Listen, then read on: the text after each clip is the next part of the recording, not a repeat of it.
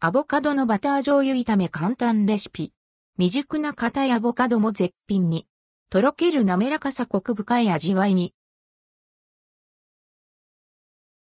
滑らかな食感とコクのある味が人気のアボカド。買ったものの、まだ硬く、熟し足りないなという時もありますよね。そんな未熟アボカドも、バター醤油で炒めれば、一気に絶品おかずに早変わり。ということで今回は、アボカドのバター醤油炒めレシピをご紹介します。アボカドのバター醤油炒めレシピ。材料用意するものはこちら。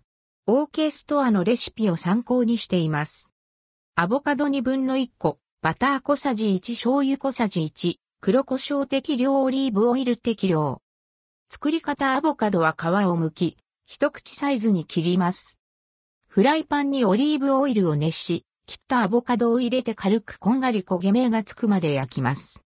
バターと醤油を加え、ざっくり混ぜてアボカドを和えます。ふつふつしてきたら火を止め、黒胡椒を振れば完成。その味はとろけるように柔らかくなったアボカド。果実本来の爽やかな香りとクリーミーな味にバター醤油のコク、旨味が溶け合って美味しい。生で食べるときとはまた違った風味でナッツのような香ばしさも感じます。今回はアボカドだけで作りましたが、エリンギやしめじなど、キノコ類を一緒に炒めても、アボカドがまだ未熟で硬いなという時はぜひ、お試しくださいね。